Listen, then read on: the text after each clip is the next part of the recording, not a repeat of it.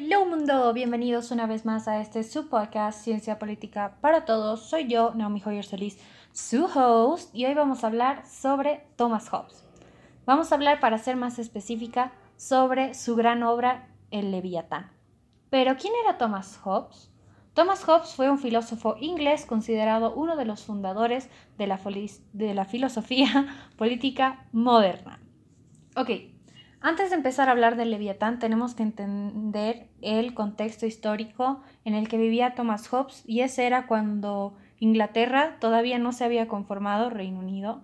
Entonces eran un montón de, de, diferentes eh, como tribus, grupos y diferentes situaciones. Entonces Thomas Hobbes estaba viviendo en un momento muy conflictivo, de mucha guerra, de mucha sangre, entonces también por eso hay que poner en contexto sus ideas.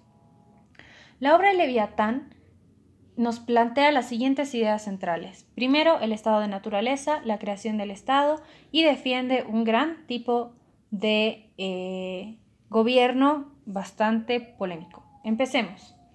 Primero, el estado de naturaleza del hombre. Thomas Hobbes nos dice que el hombre es dañino, que es malo, que por sí solo no puede.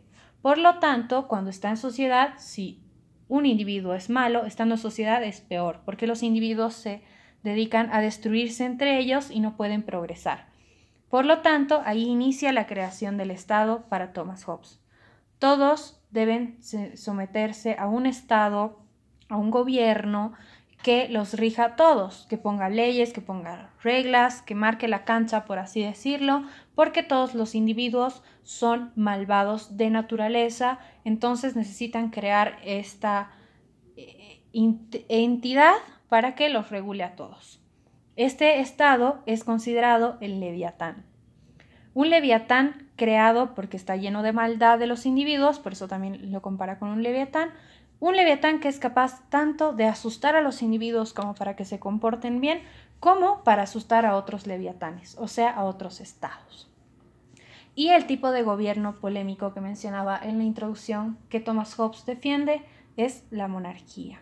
Para Thomas Hobbes, la monarquía es la mejor forma de gobernar un Estado de cierta forma y nos explica que, por ejemplo, eh, la democracia es buena, pero hay muchas situaciones en las cuales la monarquía saca mayor partido que una democracia. Por ejemplo, estando en una guerra, en una guerra, si hay un, un momento de ataque, el rey toma la decisión, no va a parar a preguntarle a todos si piensan en atacar, no atacar, defender, no defender. Entonces da ejemplos bastante amplios sobre cómo la monarquía saca partido sobre las demás formas de gobierno.